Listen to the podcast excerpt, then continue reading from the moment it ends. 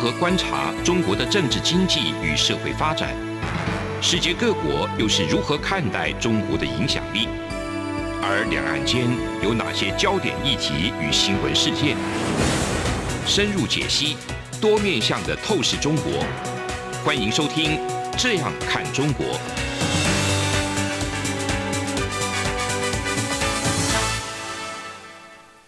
各位听众您好，我是主持人张振宁。您现在收听的是中央广播电台《这样看中国》节目，张振林时间。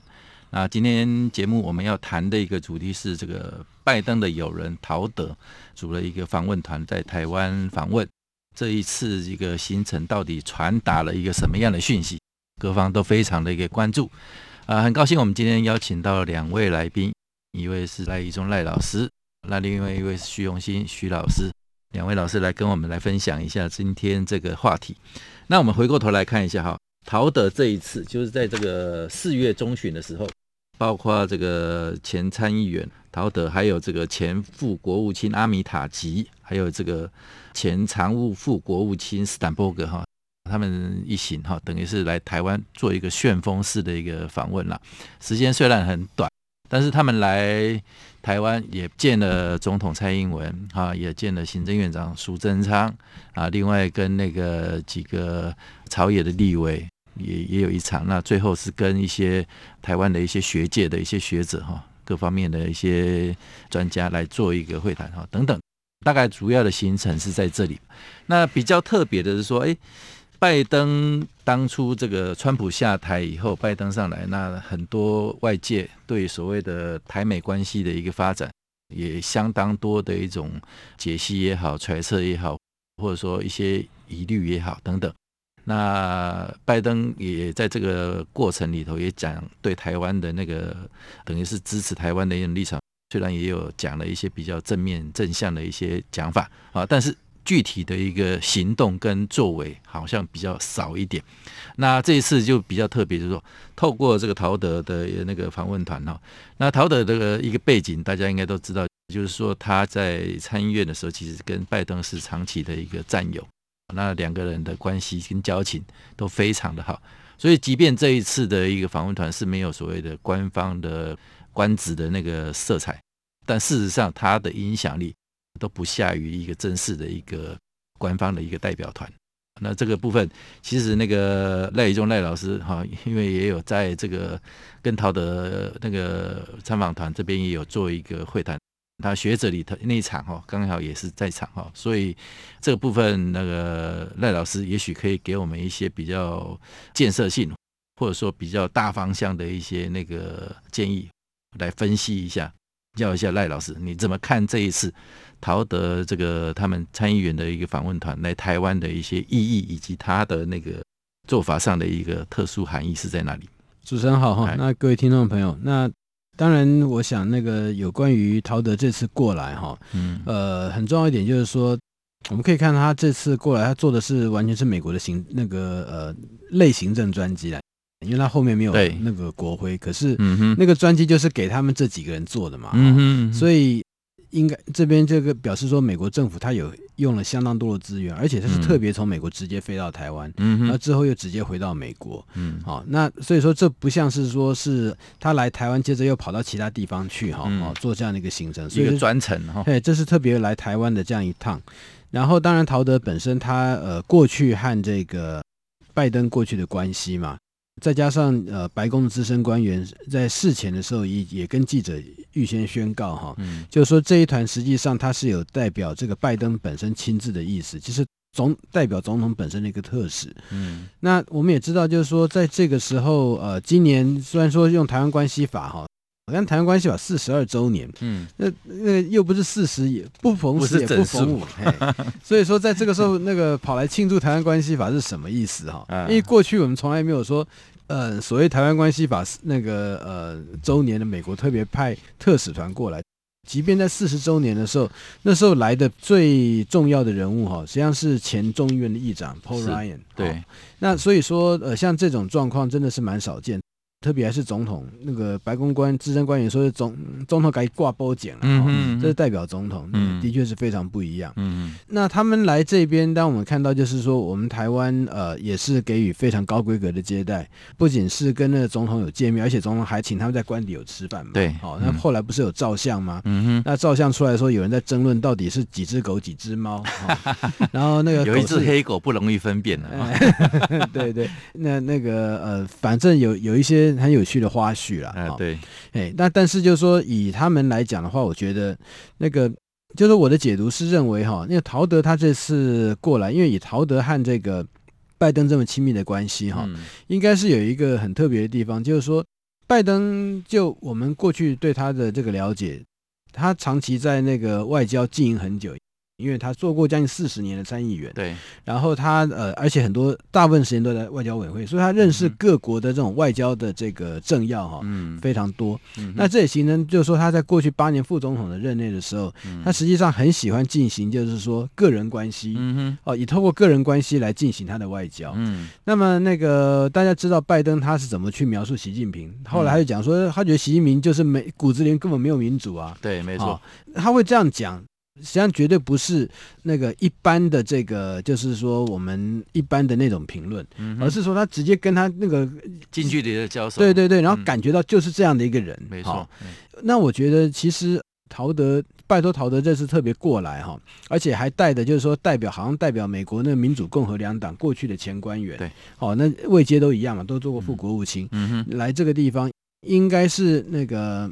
我的判断是，拜登可能他也需要和想要去了解那个蔡英文，嗯，嗯，但是可能呃不打电话吧，嗯、或者是怎样哈。嗯、那所以说，但是要去呃弥补这样的一个缺憾的时候，可能就拜他最好的朋友，嗯，然后来这边直接跟蔡英文来碰面，嗯，哦，然后那个回去的时候跟他再跟他讲，他知道蔡英文是什么样的人，对，那个看你有没有办法用这种方式，然后帮助这个拜登哈，他在个人外交上面有一个比较好的判断，嗯，所以说，那你也看那蔡。蔡总统他这边也是使尽全力哈，然后留下好印象。那反正全力接待嘛，那你你想要过来看看我是谁，我就给你看个够啊，这样子。对，没错。然后那个有这个会议，同时还是在对有参叙在官邸，对啊，搞不好那个。我当然这随便开玩笑的哈，那会不会蔡总统他自己搞不好也下厨个一道菜怎样？我们不知道了哈，开玩笑的哈。但是就是说，的确是呃，这种个人接触这个东西是，我觉得是有一个很重要的一个成分在那边。是没错。然后再来就是说，在那个拜登他这个特使团出来之前，那白宫资深官员那个张人家在问他说：“哎，这是不是跟那个凯瑞这个有关系啊？”是是。他特别说没有，他不仅说没有，而且还讲到说美台关系是有他自己发展的一个轨道。是是。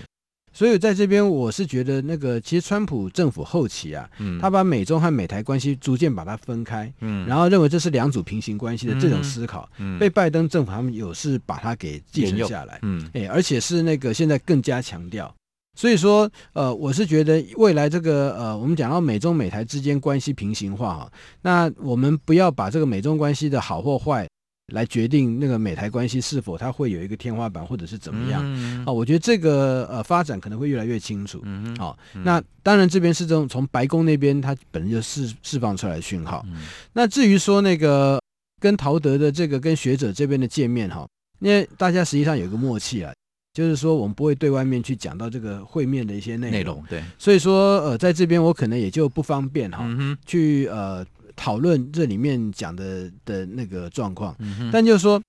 我以这次包括我受到的邀请，现在是 AIT 在出面的，对，因为他这是就毕竟是美国特使团，对，所以绝对不可能是外交部在帮他安排，嗯哼，那因此我就搞不太清楚哈，嗯、因为 AIT 会安排那个蓝绿学者。那我看他的那个立法院的这些立法委员也是 A I T 在安排，也是蓝绿都有，也是蓝绿都有嘛。嗯、所以说，当那国民党党主席江启臣他在抱怨说那个、嗯、呃台湾都有意排除国民党，嗯哼，但是这是 A I T 的安排，嗯、我我接到的整个那个讯息也都是 A I T，嗯哼嗯哼。哦，那所以说呃我是搞不太清楚。这个跟这个台湾呃刻意排除有什么样的关系？嗯、哼。哦，而且 A I T 它也是为了要兼顾，就是说希望我相信他们也是希望说这一团在这边各种的这个光谱，起码执政党在野党、执政党和最大在野党都要有代表嘛，嗯、所以说他会刻意安排包括蓝绿哈、这边都有这样的一个人在那里。嗯，那所以说呃那个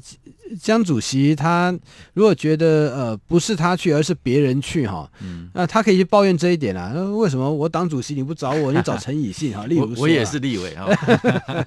嗯，可能那个 A I T 觉得说，哎，你是党主席太大了，所以说，呃，因为我找别人都不是党主席，是对。不管怎样啊，那我是觉得在这上面去呃那个纠结是呃有点那个呃小小鼻子小眼睛啊。OK，嗯，其实这个部分啊，也有人一种分析了哈。这这个当然，呃，大家有时候互动往来啊，大家人情世故，大家还是会有一些哈、哦，看过去往来的一些经验，或者说一些互动怎么样。那江启臣的部国民党部分，也许是这样子，也有一种分析是这样讲哈，就是说当初那个 AIT 为了来美猪了哈，美猪进口的问题的时候，也想说跟那个国民党这边来做一些沟通，好，或者是说明。那也去找了江启臣来，请他来安排啊，好说大家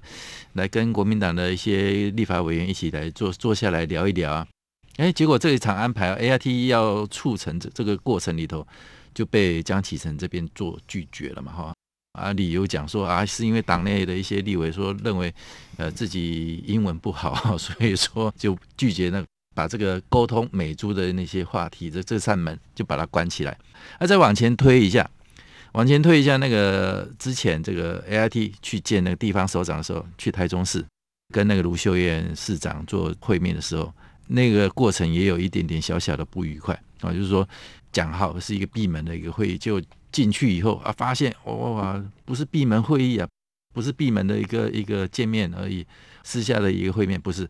卢秀燕这边安排了很多媒体记者也在现场。完了，在现场的时候，卢秀燕就开始演她自己的一个反美猪的一种高论，所以整个那个那场会面搞得就让 AIT 有点有点难堪呐、啊。好啊，这个这个东西本来就是这样，人家我说啊，比如说我跟赖老师，我跟徐老师的一个互动啊，如果我也在这个互动过程里头不是这么一个坦诚，或者说呃曾经有为了自己的一个主张啊，为了要凸显自己的一个立场，然后对朋友做出这样的一个动作来的时候。你想这个朋友会是什么样的一个观感啊？那等到像陶德这样的一个机会来了，要来台湾访问的时候，你看 AIT 会怎么安排？也许有这样的一个背景，或者说一些一些因素也有可能。但是赖老师比较厚道一点，赖老师讲的还是说，也许是那个江启臣因为党主席的身份太大，哦，他那个场合只是一个立委的一个场合而已，那变成邀江主席来的话，可能会有点那个不知道位置要怎么摆了，或者说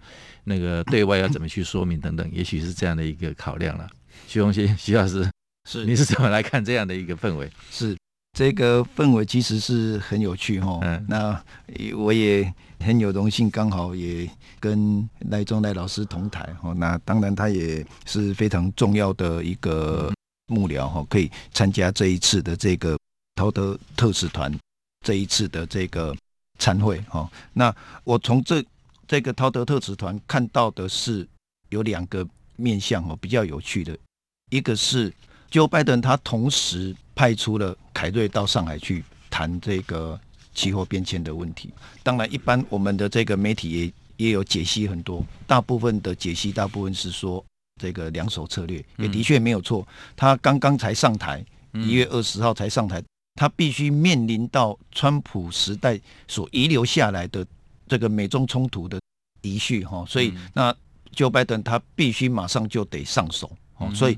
我从这这一点来看，其实并没有特别对于 Joe Biden 他这个外交策略哈有特别的呃想法哈，但是我倒是看到了他的确有一个非常细腻的外交操作哈。那另外一个是比较有趣的是，陶德特使团他十四号来台湾，十五号早上呃我们蔡英文总统啊，下午是这个行政院长来接见哦，来招待他们。我看到的是同时间这个晚上。日本首相菅义伟，他飞到华府去跟 Joe Biden 会谈，也就是这一次大家都非常的关注的这个美日高峰会啊，特别是他后来有一个联合声明，这样子的一个所谓的国际关系的联动哈，我想应该是这样看，可能会比较贴近哈。那为什么会这样？是因为这个陶德特使团他来到台湾之后，我相信他一定有带这个 Joe Biden 的这个。口信哈，来给这个蔡英文总统，还有他的国安幕僚，嗯啊，未来这个第一岛链或者是东亚的局势应该要怎么应应？嗯，那当然，我现在没有办法直接猜测说他是不是也有提到这个菅义伟到华府去之后，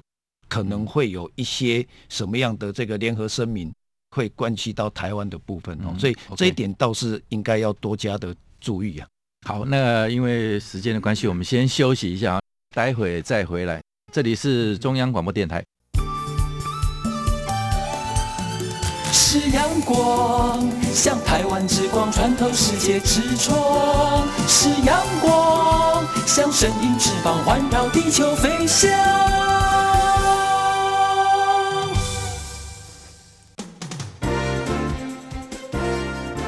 从两岸、国际、历史文化与财经等角度透视中国的《这样看中国》节目，每周一到周五晚间九点三十分到十点在中央广播电台播出。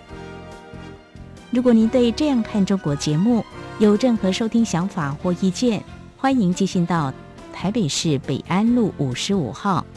也可以透过电子邮件的方式。节目有两个信箱：二零二零 at。R t i 点 o r g 点 t w，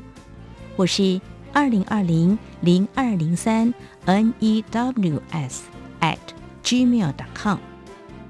再次谢谢听众朋友们的收听与支持，请持续锁定每周一到周五晚间九点三十分到十点播出的《这样看中国》节目。各位听众您好，我是主持人张振林。您现在收听的是中央广播电台《这样看中国》节目，张振林时间。那延续上一个阶段的一个话题啊，我们继续请那个徐鸿兴徐老师来跟我们来做一些分享。因为徐老师有提到这个凯瑞的那个部分哦，凯瑞其实去中国，那其实要谈的是一个气候变迁的话题，感觉上是会比较单纯。当然，中国也不会把这个一个气候变迁的这个筹码哈。把它当做是一个随手就可以放的东西啊，它基本上，它也是把这个跟地缘政治或区域安全哦有有所把它挂钩在一起。那甚至说他自己，他们中国那边也在放话说，诶，我这个话题这个议题也不见得只要单单跟你美国来合作啊，我跟德国、我跟法国、英国等等，我们这几个国家，他也见了几个，呃，习近平也跟他们做了一些视讯的一个会谈，然后也交换了一些意见。中国这边的一个角度，或者说他的思维，说他的国际关系，或者说一个处理国际上的一个事情，他不是单纯是跟你美国来做，或者是以美国为首是战啊，那这样的一个做法来来做一个统筹，或者说运用等等。那但是他也会把其他国家拉进来，或者说我跟你美国是谈归谈，或者说。呃，我们两边骂归骂哦，但是我跟其他国家也自己会有一个主动权，或者说我他会去做一些其他的一些资源的运用，去做一些怀柔的一个手段等等，所以整个看起来会有这样的一个反差跟落差啊。那个徐老师这边又有提到啊，那就是说还有跟菅义伟、日本菅义伟这一层关系，同时又差不多的时间就是进行说陶德来台湾，菅义伟去跟那个拜登来做高峰会是啊，但是。习近平这边就气候变迁问题，也是跟德国、法国的首相他们也有做一些会谈啊，这样的一个氛围。这个氛围是一个东亚国际政治的一个联动哦，嗯、所以那但是呢，很有趣的是，拜登派了这个凯瑞特使团到上海去参加这个跟中国洽谈这个有关气候变迁的议题，在这一次美日的联合高峰会议里面，也有特特别谈到。在这个生命里面也有谈到，但是如果从整个局面来看的话，它其实并不是这么的重要。嗯哼，它的重要性反而是摆在陶德这里，可是他又必须要稍微低调。嗯啊，陶德来到台北这件事情，那这样子联动来看的话，就可以很清楚的勾勒出来整个 Joe Biden 他对于东亚的这个国际政治或国际情势的一个掌握啊。嗯另外一个更不会那么的引人注目的地方是，我观察的这个新闻媒体有特别提到，陶德特使团大概都来三个人，嗯，其实是四个人。另外一个是白丹利，嗯，白丹利是谁呢？他在二零一二年的时候，他在 AIT 我们台北哦美国美国驻台北的这个代表处，他是这个政务的政务的副次长。嗯哼。但是呢，他二零一三年到二零一六年，呃，三年多的时间，他被转到这个北京嗯大使馆，然后去当他的这个外交官。嗯。也就是说，他的身份其实是国务院的官员的身份。嗯哼。那但是呢，他这一次好像感觉感觉起来好像不那么的起眼。嗯。所以我特别关注白丹利，因为他的身份是他来台北的身份是美国国务院台北协调处处长。嗯的这个身份。嗯。所以我虽然没有办法直接的参与，但是我一直关注到这一号人物。嗯。他到底来到台北之后。嗯，有什么样的一个很重要的一个角色？嗯，哦，这个部分我想应该还要再继续观察白丹利的这个台湾协调处处长的这个部分。嗯嗯、所以，我如果这样子来分析，就可以感受到，Joe Biden 他其实也很心急的，希望能够压制住这个东亚现在看起来美中一触即发的这样这样子的一个冲突。嗯，但是他又不希望台湾或者是台湾海峡。嗯啊、呃，可能更紧迫的落入到这种军事冲突的威胁当中。嗯，当然我没有办法说它变成用一种恐怖平衡的方式。嗯，呃，希望中国对于威胁台湾能够在军事上的作为能够收敛。嗯，哦，但是显然它有达到这样子的一个效果。但是我们可以知道说，中国的这个不管船舰，它还是依然故我。所以刚刚主持人有特别提到哈，这个。中国它的做法，我姑且给它一个名称，这个名称是邓小平以来一直常用的，以后就是 Plus，具有中国特色的 Plus，什么都可以加，包含具有中国特色的国际观。也就是说，现在习近平他想要创造的是一种。具有中国特色的国际观，嗯，那显然会跟美国的战后以来美国所创设的这个国际政经秩序会有相当大的一个抵触，嗯，那当然中国的崛起也是不可否认，嗯，所以在这种可能区域的强权要挑战既有霸权的情况下，那我不要讲说这种精彩可期，因为这个绝对 绝对会造成一种。可能呃很大的一个伤害，尤其是最后面临到战争威胁的时候，是是这个事实是这样子啦，就发展到目前看起来，呃，我们用木已成舟好了，木已成舟讲，好就是说好，那个美国拜登政府这样子派陶德来台湾，然后这边跟台湾的关系做了一个这么好的一个互动，那美日高峰会的一个部分哈。拜登跟菅义伟又针对那个联合声明，也把台湾安全也放进去了哈，有这样的一个很明确的一个事情。那现在我们反过头来看，当然这个种种的一个迹象或者说目标来讲的话，当然是以中国对象哈，要对抗的一个对象就是以中国为主。那中国呢这部分看起来也不意外了，就是针对这个陶德或者说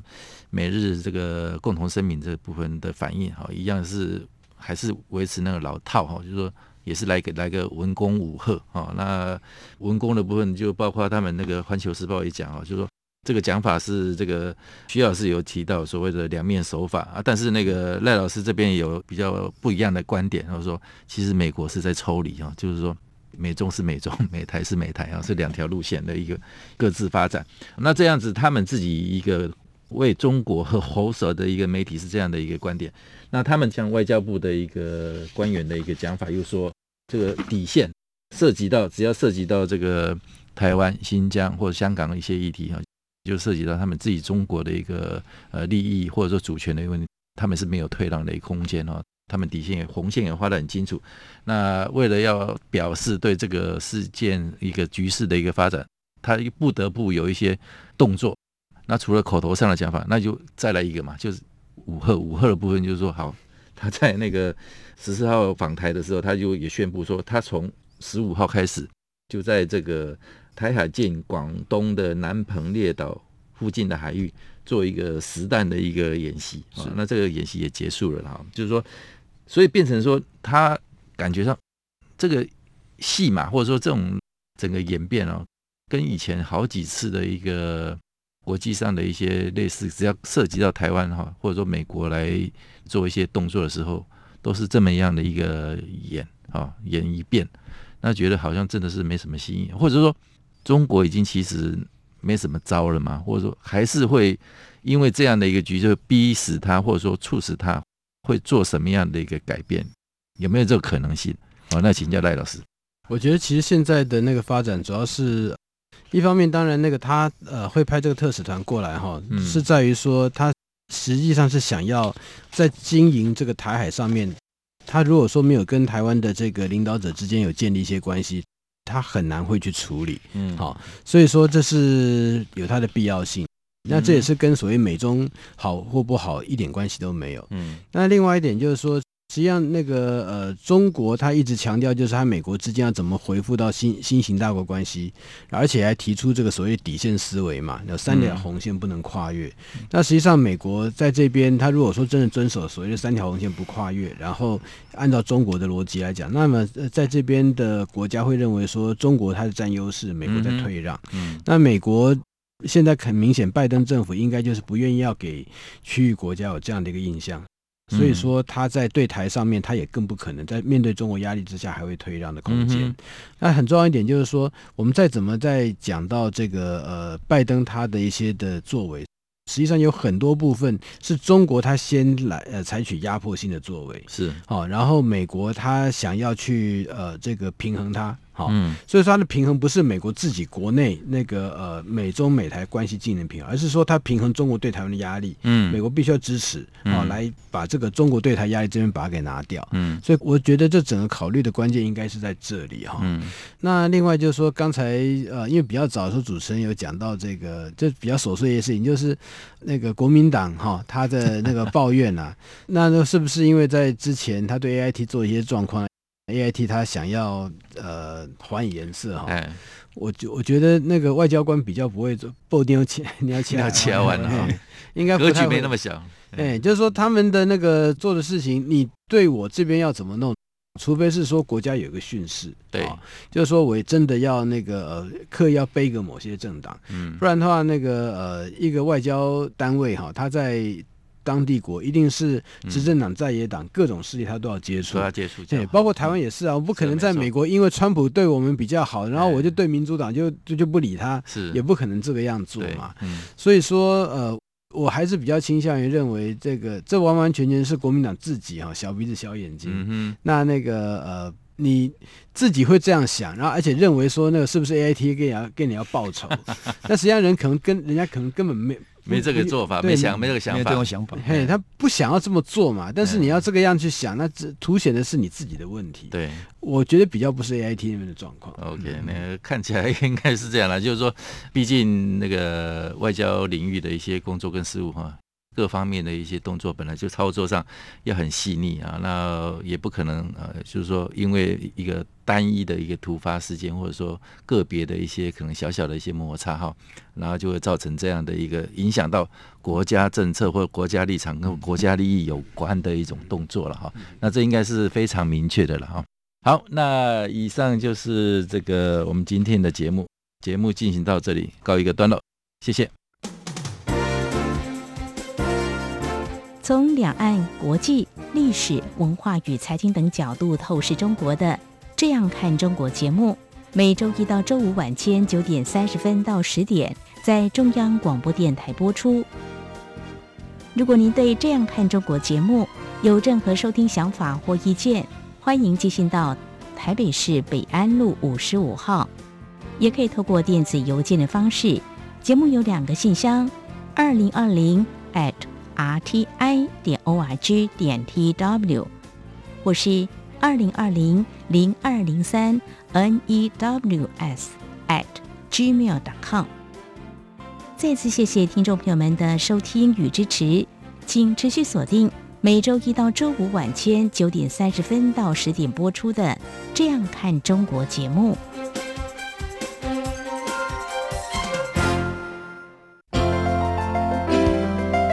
有人形容二零二零年是台湾的 Parkes 元年，使用手机可随时随地收听的形式，滋养了听觉，丰富了视野。而你也加入了 Parkes 的行列了吗？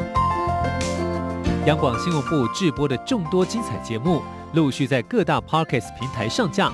包括《早安台湾》、《两岸 ING》、《这样看中国》、张振霖时间、蔡明芳时间，还有《这样看香港》、舍之且能藏乎。想跟你聊聊天，以及港式大排档节目，通通随点随听。欢迎透过 Sound 声浪平台搜寻央广节目名称，就可以收听到精彩的央广新闻节目。快拿起手机，让我们在 Podcast 平台相见。